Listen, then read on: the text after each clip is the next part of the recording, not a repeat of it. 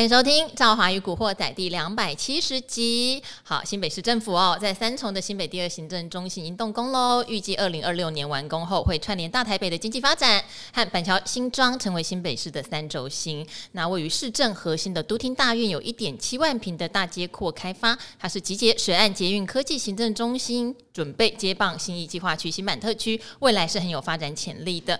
除了新的第二行政中心，还有。我们东森电视总部会进驻哦，紧邻新北科技园区哦，也会有人流跟商机。那周边哈，大家最喜欢的四百二十四公顷的新北大都会公园是水岸绿意哦，这个面积是大安森林公园的十六倍大。最重要的是，它就在捷运先啬宫的旁边，真的就在旁边，串联国门哈、板桥、三重、新庄、西区门户。目前的房价是六字头哦，哈，算是一个房价凹陷区。想要买在起涨点，就趁现在喽。好，这边非常谢谢这个都厅大院对。赵华与古惑仔的支持，我们先介绍今天的来宾哈。今天来宾是功力超过一甲子的，我们的股市施工永年老师。早上好，各位听众朋友，大家好。好，这个关键时刻一定要找你，因为我觉得去年我们在年底的时候做了最有趣的一件事情，就是不停的在互相打赌，对，对不对哈？这个人也很奇怪哈。我还记得去年在古惑仔，我自己就觉得股市大概跌到一万三千五是一个比较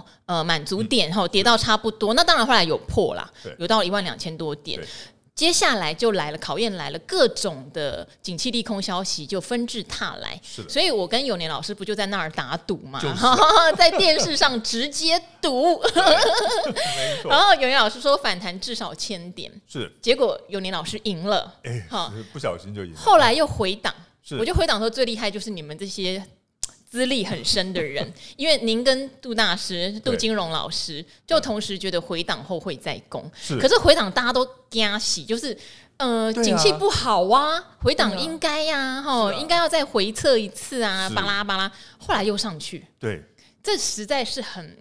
很神奇的事情，好，运气怎么会那么好？啊，那时候啊，施工上达人秀还特别提到说，哈，回到大概那时候一万四附近的时候，他说在上工不排除有两千点的可能。哎，不是一千，他跟我们说两千。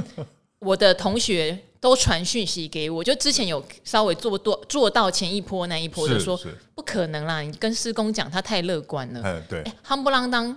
今天来到一万五千六，对，已经一千六百点，哎，对，再再来四百点，我就那个达成目标。你就是妖精，是啊，活了够久。好，不过我们这边也帮大家 update 一下哈，这一波的上涨呢，其实。有点像是市场觉得联准会没招了，对，好，那为什么要因为联准会没招，大家要高兴呢？当然也不是只因为联准会啦，是因为连续两个月的 CPI 哈，不管是一般的跟核心的，哈，还加上我们的那个生产者物价指数 PPI，嗯，其实它都是在一个明显滑落的状态，好。那当然，市场就知道联准会一直强调的是，他们要打通膨，他们不管升息或是缩表缩资金，是都是为了通膨，不是不管你经济。我那时候讲，甚至你你要付出痛苦的代价哦，对，吼，所以景气衰退向来不是联准会在意的事，而是通膨。那 OK 呀、啊。那通膨现在不是回落中吗？是，好，回落中，他们就认为接下来联准会不管在升息，还有很重要就是缩表，嗯，这件事情上肯定会放缓。还记得吗？之前预测可能终点利率是五点一趴，是，但是昨天晚上联准会的鲍尔的谈话，他有讲到未来还会升息两次，嗯，可是两次市场帮你估好了，就是各一码。这样子，你的终点利率可能会停在五趴，而不是五点一趴。是，而且当你看到尽头的时候，这件事情也许就已经 game over。好，所以昨天鲍尔讲话，有人说还不至于到鸽派啊，可是他不强硬，其实就是鸽派。对，好，那问题来了哈，费半一口气就喷五趴，是。好，所以今天台湾，呃，说实话，台积电并没有那么强哦，台积电还没有回到新春开红盘的高点。对。到底怎么去判断接下来的走势？我觉得这个很重要。那在这一波，事实上大家不用太焦虑的原因是，它也不是同样的股票一直涨一直涨，它是在轮的。你看军工前两天很好，今天就全部都在休息。是好，所以施工，你的两千点现在已经八成了，好一千六百点了。是，那你的判断是什么？呃，其实现在正是面临到一个这个关键的时刻哈。那这个关，我所谓这个关键时刻呢，因为有几个因素哈。那第一个呢，就是呢，呃，我们在我们在之前有讲过，这二月二号呢，二月三号这两天呢是个关键时刻。为什么呢？因为呢，二月二号就是昨天，就是今天的凌晨，那我们就要看一下这个这个鲍尔他要讲什么话，因为他升息升一码，几乎已经是预期中的事了。就是当时呢，我们就认为说要看这个鲍尔在会后他的这个言谈内容是怎么样子，然后呢，更重要的是华尔街怎么解读他的谈话。那结果我们看得很清楚，那华尔街就是以利空出尽来这个解读哈。所以呢，美国股市呢，昨天晚上四大指数全部全部都翻红啊。那这个是一个，可是呢，呃，我们还没有完全放下心来。为什么？为什么这么说呢？第一个就是呢。呃，以这个美国他们的股市的过去过去一年多这个惯例上来讲，他们不是没有发生过，在升息的那一天它是大涨的，可是第二天是一根长黑下来，把前一天的长红棒完全吃掉，然后呢展开一波的跌势。那这一次会不会也发生这种情况呢？这非常关键哈。所以呢，今天晚上呢，因为美国他们要公布这个非农呃非农就业的人数，那应。理论上来讲，应该是会比较比预期中的要少哦，就业人数要少。那如果说照理说，这个应该要当做利多来解读，对于股市的利多来解读。也是一个通膨降温指标哈，因为之前一直说就业太好，大家赚了钱还是会消费，这实在是个很吊诡的事情。你为什么？因为你不消费，就是不但你通膨打下来，你经济也打下来呀。对，没有错。所以现在就变成一个，现在就变成一个奇妙的恐怖平衡。其实我在我在之前从来没有看过这种情况，哎，是这是第一次看到。十年来，没有了，四十九年。OK，好好，从来没有看过这种情况哈，所以也是一次新奇的经验哈，所以我们只能做推估，我不敢说百分之一百会怎么样子啊。那么，呃，刚才我讲了，就是说今天晚上呢，照理说这个美国股市呢，应该还要继续收红。那如果今天晚上能够继续收红，不但继续收红，而且收长红的话，那我认为呢，这个美国股市呢，有机会哦，有机会震荡反弹到三月。就是第一季底有机会哦，所以我讲的两千点呢，可能还要再再往上加。大家不要以为我们在胡说八道，就是呃，我记得之前也会跟大家分享一个事情哈。如果大家有印象的时候，就是在两千零八年的金融海啸，是台股那时候是从九千八百点的高点下修，下修到七千点。其实这个跌幅你算起来也不小哦，也跌了三成，跟去年是差不多的哦。那后来怎么样？立刻 V 转反弹，对，反弹到哪里？九千两百点。只是这时候就会有一个比较奇妙的陷阱，你一边听到其实很多的问题没有解决，一边你告诉大家哦，没有关系，跌的那三成就是已经反映这些问题了，是，所以已经重返复苏。对，好，可是九千两百点崩下去是崩到三九五五。对，现在我不太确定会不会这样，可是要讲的是，有时候反弹的强劲，嗯，是出乎你意料之外的，它会去逼近前高。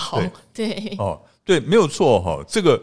呃，现在赵华讲的这一个问题哈，等一下我会提到，嗯，等一下我会提到，到底会不会有类似之处？可能施工帮我们解读一下。对，好，那我会我会提到这件事情。那么，呃，现在的现在的状况是在这样子。我刚刚讲了哈，如果今天晚上美国股市能够继续收长红的话，那么这个大盘有机会走到呢三月底。好，不管是美股或是台股都一样，有机会走到第一季第一季的末，哈，第一季末，那甚至于第二季初的时候都有可能见到高点。好，那可是反过来讲，如果呢，它今天晚上是收个长黑的话，那么我我大概就可以讲说，这一波的反弹就结束了，就到这边就结束了，就要开始呢展开一个回档、震荡回档的修正的行情。那它会修正到什么时候呢？大约是回档到第二季初，大概就是四月的中下旬左右哈。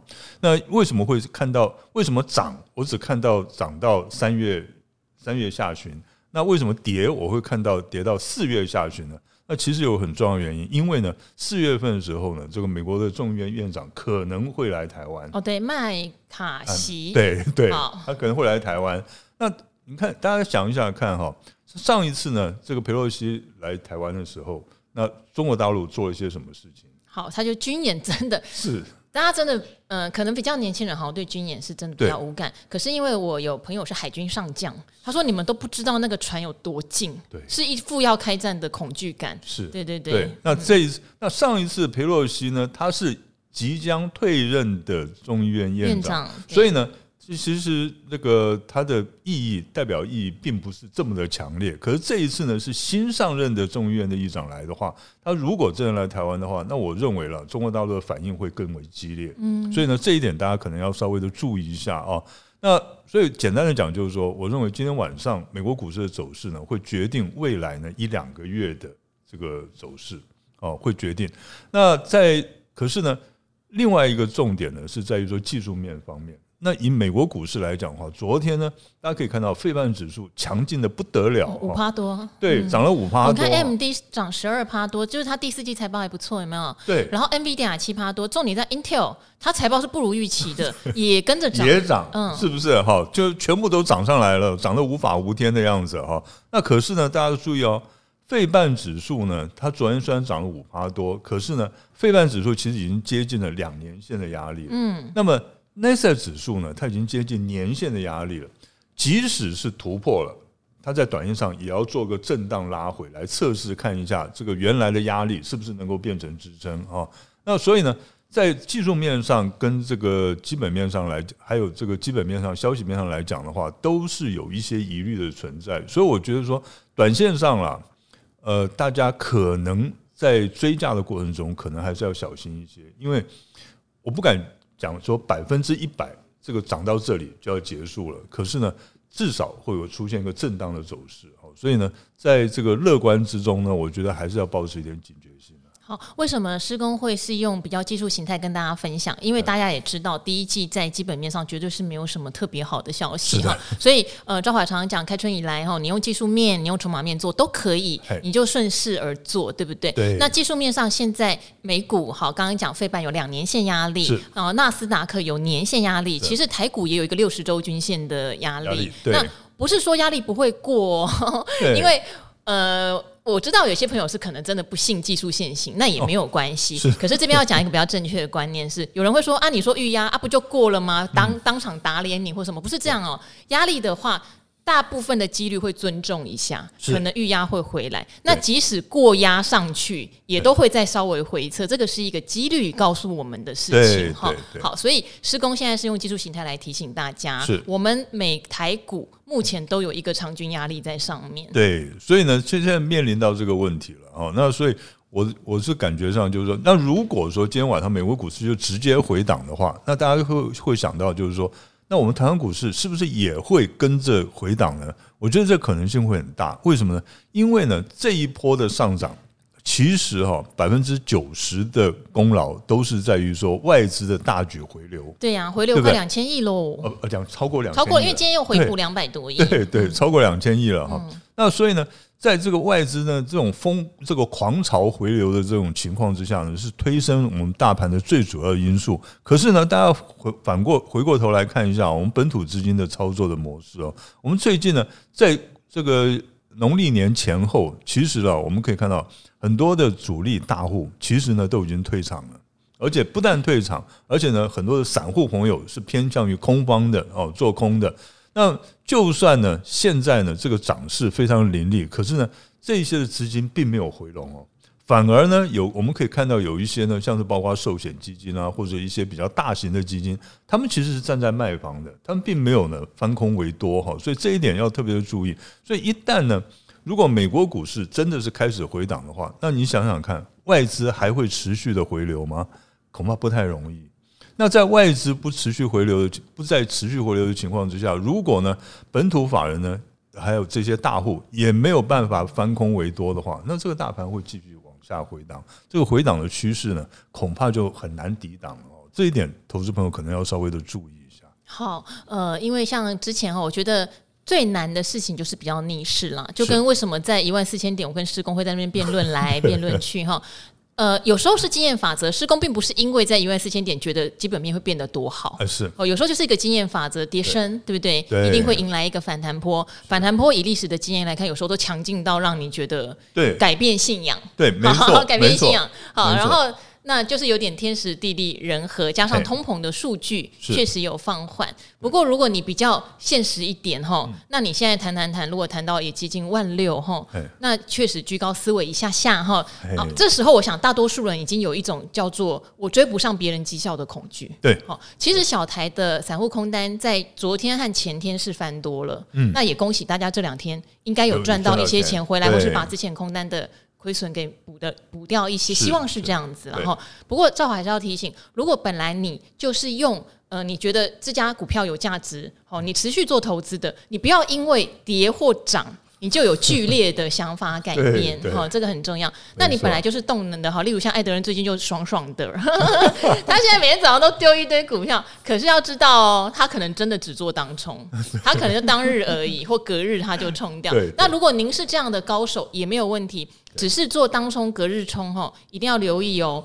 嗯，像现在的问题是我呃年前不断的提醒大家做空不要开杠杆，啊对，呃因为嘎空跟嘎空手的时候很凶，对对。哦，那最近有一些传闻嘛哈，例如说什么有人不堪做空亏损就就自尽了或什么的，但是那个细节说实话有待厘清哈，我们都不是办案人员，只是这个是有可能发生的。我听大家讲的过程是，例如说有人就觉得那我用现股，我不要用那个，因为有的现股它没有券。有的没有个股期，那我就当日放，那当日放就被嘎涨停板，哦，被嘎涨停板是无券可补，没有办法恢复，所以你的你的亏损会持续下去，而且你要交割，对对对，所以像现在去做空，尽量不要用杠杆，然后当然以现在的态势来说，不要轻易去做空，是。对对，因为现行并不空，对对。对对，我觉得这个事情大家要稍微的让自己有点保护，当然。如果哈，您是一个很懂得所谓避险的高手，嗯、你觉得手上本来就要多空有点平衡的，一样照您的想法去做哦。对，好，只要搞清楚自己在做什么是没有问题的。对，那有别的呃观众在别的频道有问我说啊。为什么你讲这个空单会把跟多单是一个平衡掉？这样我涨上去也没赚。好，我现在要强调是 因为现在涨高了，有人想要在高档做一点点避险，嗯，他当然要平衡掉嘛。对，等于把你的部位有点隐形起来，是好，免得真的跌了，你套在高档，对不对？好，所以现在如果做避险单的朋友们要记得，你的方向是避险，而不是用做空获利。现在并不太适合做空获利，对，没有错哈。那其实呢，我在这边也也跟大家回回顾一下。其实我在这个农历年封关之前哈，我也是建议投资朋友呢要做一些避险空单的。那当时我有跟大家讲，就是说你如怎么样做避险空单呢？就是譬如说你这个呃多单是两成的资金的话，那么你做避险的话，只要做一成就可以了哦，就这才叫避险。那如果说你是多单两成，那如果说做空单做三成、四成以上的话，那个就不叫做避险了哦，那个多单反而变成是避险。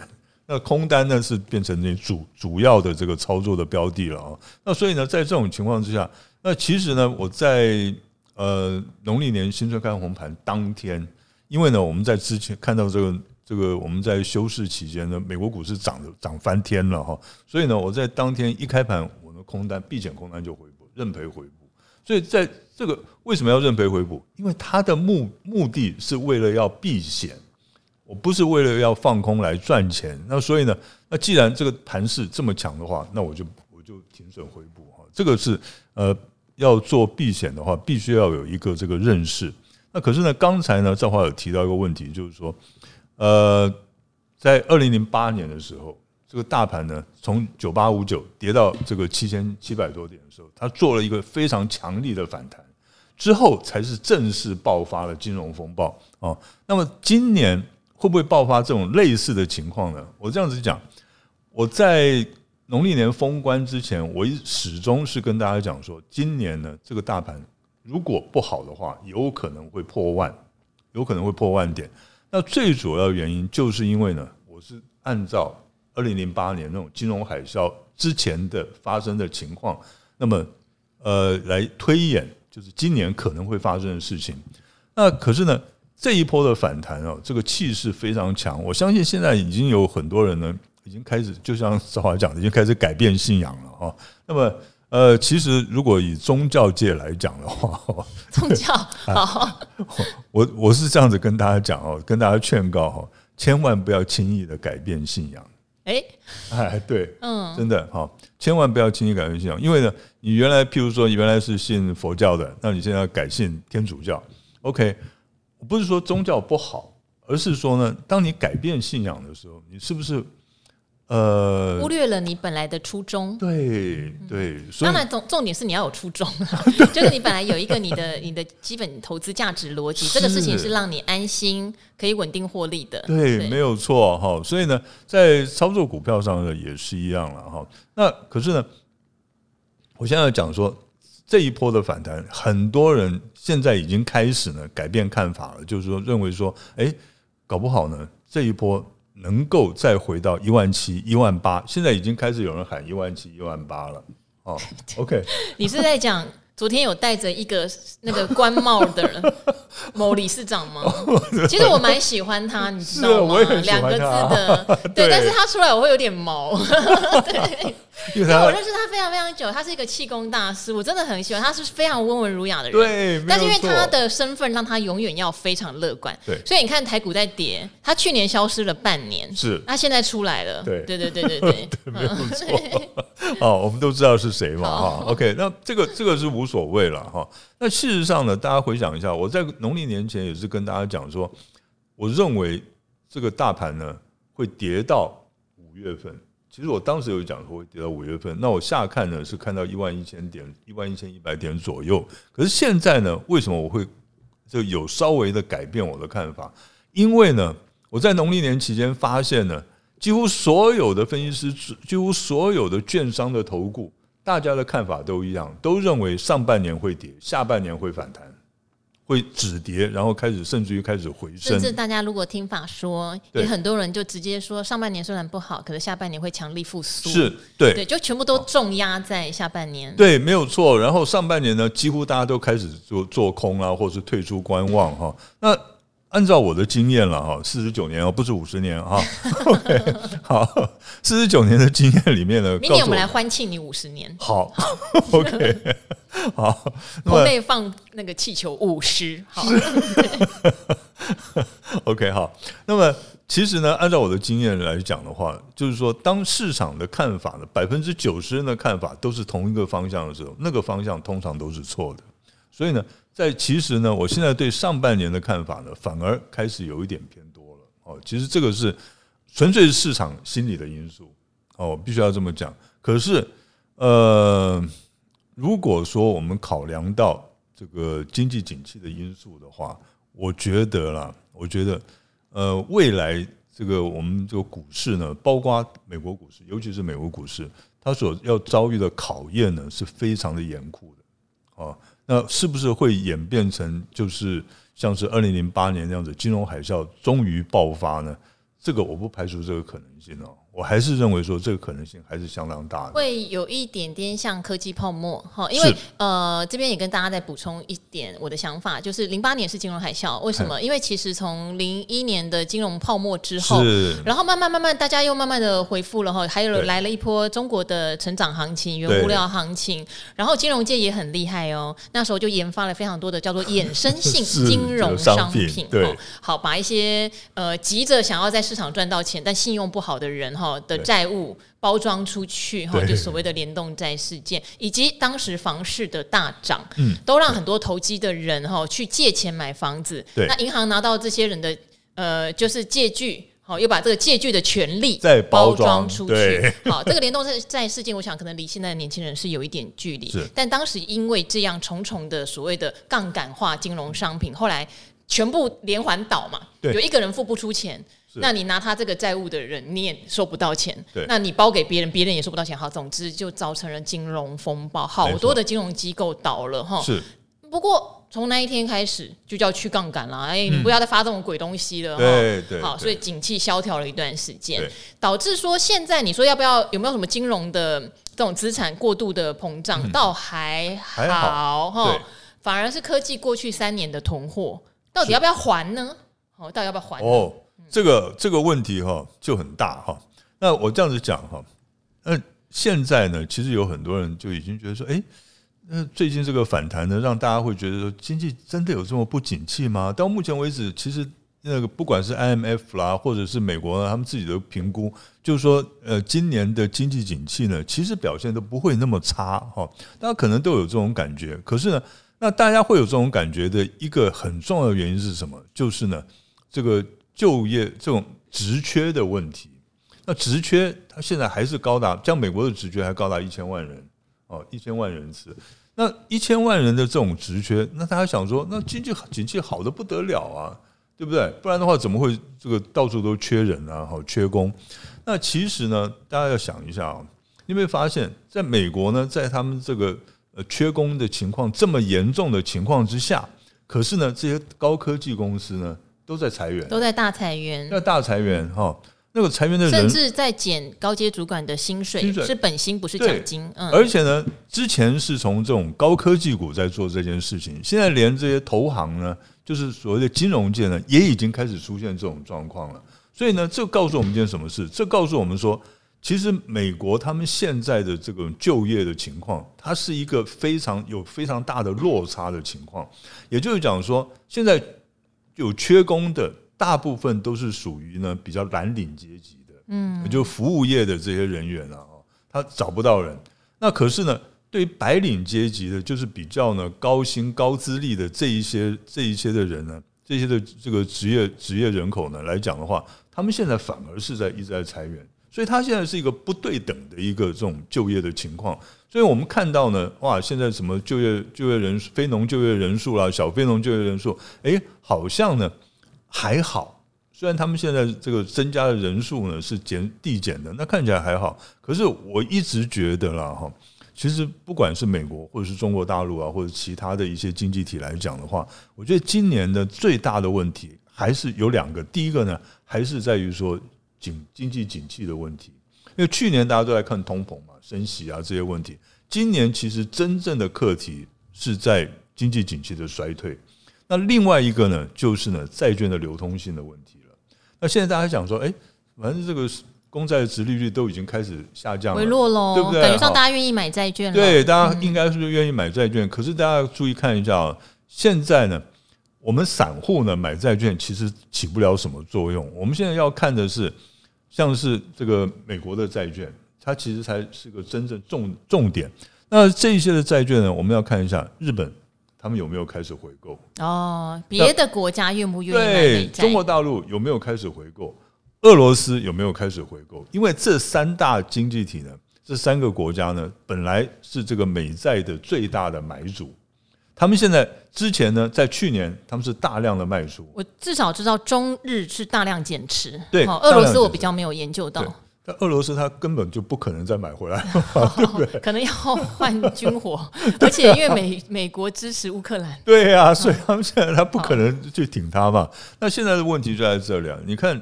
要注意看中国跟这个中国大陆跟日本，他们愿不愿意买回来？那目前看起来还没有这个这种动作出现哦。所以呢，呃，就像去年呢，那时候叶伦有讲过，他们现在面临很大的问题是美国美国债券的这个呃流通性，流通性。对，那时候还做了一个逆回购的动作哈，就是自己去市场上买这样子。是，对，所以呢。呃，今年会不会爆发这样的事情？我现在最担心的倒不是说，像我去年是认为说欧债风暴有可能会爆发，可是现在看一看啊，这搞不好到时候美国债券出问题了。人家暖冬，好，其实大家也可以再消化一下，就是为什么欧洲本来看很差，因为本来天然气要被断气嘛，然后能源价格暴涨嘛，对，结果去年暖冬，有时候事情真的是。对，很巧妙。老天自有安排。对，老天自有安排。然后天然气价格一直跌，好，这真的真的看着都会笑，知道吗？那所以很多事情都出乎大家意料之外了。所以我这样子下个结论，我的看法了哈，就是呃，在第一季这个大盘，我们台湾的股市可能不会有太大的问题。我觉得了哈，如果按照二零零八年、二零零七年那种情况发展，说不定有会有一波呢出乎大家意料之外的反弹。可是呢，这个反弹大家千万记住，它绝对是无稽之谈哦。所以呢，当无稽之谈被破功的时候呢，它那个时候下来的速度还有幅度就会很惊人了哈。所以我反而觉得，在下半年的时候，当大家就比较乐观的时候，我反而需要要提醒大家一下，要可能要稍微的小心一点。好，因为股市就是一个心理学哈。我因为我一直在思考，到底为什么在农历封关年前那几集，我会不停的告诉大家不要做空开杠杆这件事情。对对，就是。呃，就讲好几次了，大家再忍耐一下。就是好奇怪，身边很多人那个时候做空被抬出场。嗯，呃，我我后来想想，那也是一个股市心理学，就是也许啦，也许在去年整年的空方下来哈，会有两种状况嘛。一个就是你做空很顺手，对，你真的赚不少。对，好，那一个就是你一直坚持是很多，后来你就发现被套很牢或赔很多哈。这两个都会造成一个什么样的心态？就会造成当今天股市。弹上来又在往下跌的时候，你之前没做到空的人会觉得，我现在要赶快赶快，我才能把我的亏损补回来。之前做空赚钱会想，耶。机会再度来了，对，对不对？我要赶快来空，把我之前的战果再扩大，我要加倍空。没错。所以，因为当时我很疑惑的是，一万四千四百点，一万四千五百点，怎么这么多人说他不玩了？他把过去赚的钱都赔完了。是。我也在思考 why，但是我觉得那这个警讯一定是市场的心理出现了什么样的状况，对，所以才提醒大家。现在想想，应该是符合那样的心理状态。是的，没错。好，所以。呃，所以当我们看基本面跟价值面，觉得现在根本不符合价值，但是不要跟市场作对哦。没错，哦，这个这个真的是经验谈哦，哎，叫做市场永远是对的。这个东西很讨厌哈，它对，它看起来好讨厌，但是它就是对 哦。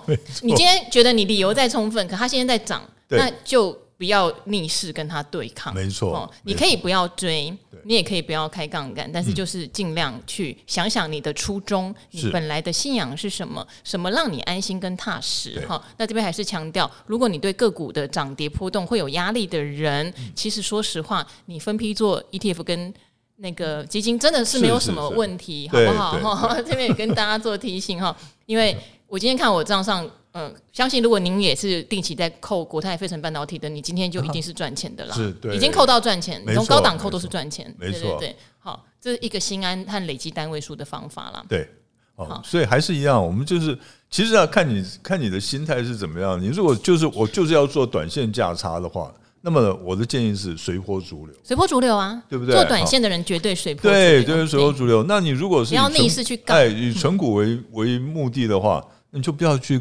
不要去这个追高杀低嘛，对不对？不要做做价赚价差的想法啊。那这样子的话，呃，大家应该都能够平安度过这一段震荡期的。嗯，好哇，跟施工聊天又聊得很开心，我觉得我很幸福耶，因为我身边真的有很多的达人朋友，大家会一起 share 想法，对，就是像。我而且有很多的共识，嗯，我觉得这个是最棒的。而这个共识并不是在跟你什么妖言惑众，或是舰长就跟你说，哎、欸，现不是说那个见涨，不是说现在要涨就告诉你景气变多好，并不是这样。只是股市就是个心理学，今天也跟大家分享心理学的部分。好，那很谢谢永年老师，好，我们期待明年五十年 来庆祝。那也跟古惑仔的听众朋友们说拜拜喽，拜拜。